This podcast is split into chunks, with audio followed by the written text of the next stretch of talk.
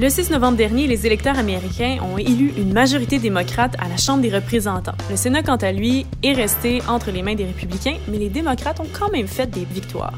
On se penche sur ces résultats dans cet épisode de Zoom sur le monde avec François Normand, spécialiste en géopolitique du journal Les Affaires. D'un point de vue plus local, qu'est-ce que les résultats des élections de mi-mandat signifient pour les Canadiens?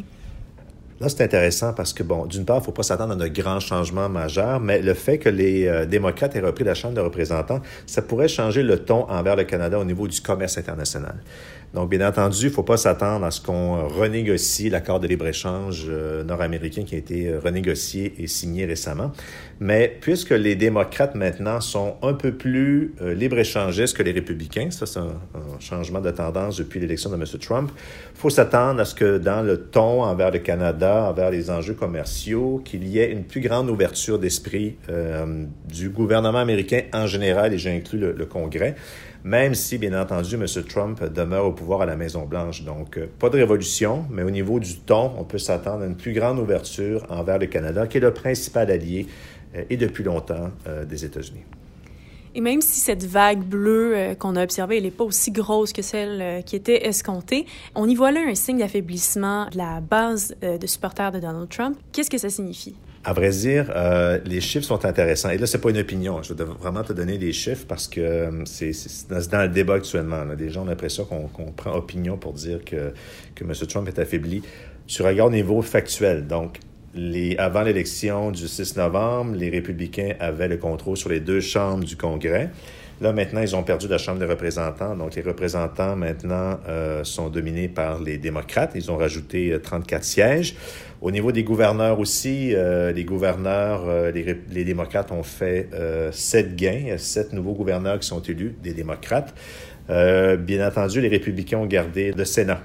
Donc, factuellement, tu vois qu'il y a un affaiblissement des républicains au Congrès. Est-ce que c'est une cuisante défaite de M. Trump et des républicains? Bien sûr que non. Mais on peut dire factuellement que les, républicains ou Donald Trump sont affaiblis euh, à la suite de l'élection de mi-mandat du 6 novembre. Puis, la grande surprise de ces élections-là, c'est euh, les résultats dans les banlieues des grandes villes, surtout euh, au centre du pays. Qu'est-ce que ça laisse présager pour les élections de 2020?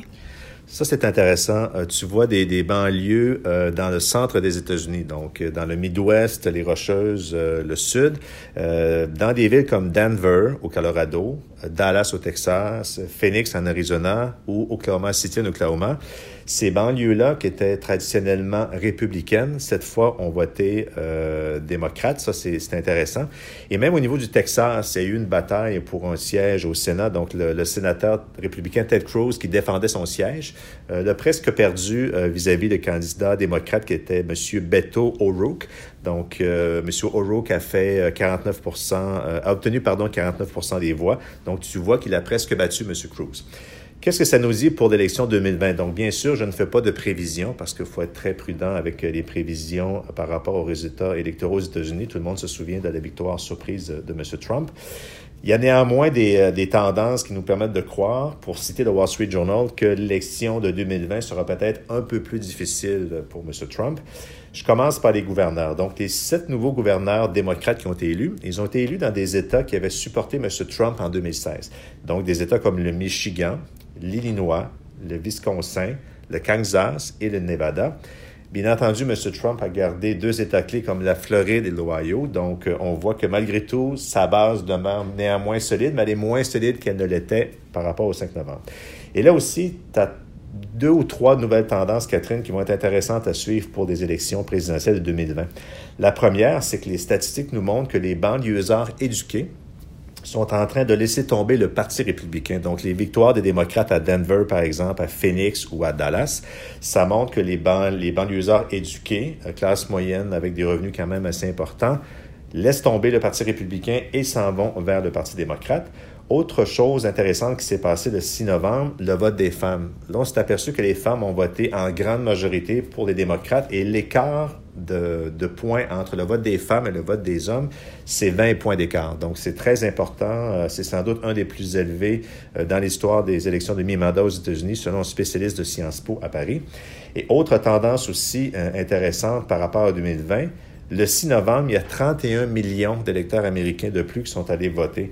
Donc, on sent qu'il y a une mobilisation, peut-être en grande partie de la base démocrate, mais aussi des républicains pour aller exprimer leur point de vue. Et ça, c'est très simple pour la démocratie. Donc, on voit que le taux de participation est euh, très élevé. On voit qu'il y a des tendances qui bougent au niveau du vote des banlieues. Bien entendu, M. Trump a consolidé euh, sa base électorale dans les régions rurales des États-Unis, sauf que ce sont des États qui sont des régions qui sont moins populeuses et la population est plus vieillissante. Donc, la mécanique fait en sorte que, selon plusieurs analystes, euh, M. Trump peut fort bien se faire élire en 2020 si c'est possible. Mais ça va être plus difficile peut-être qu'il ne laisse compter avant les élections de mi-mandat par rapport aux résultats euh, des élections, mais aussi des tendances que je t'ai données.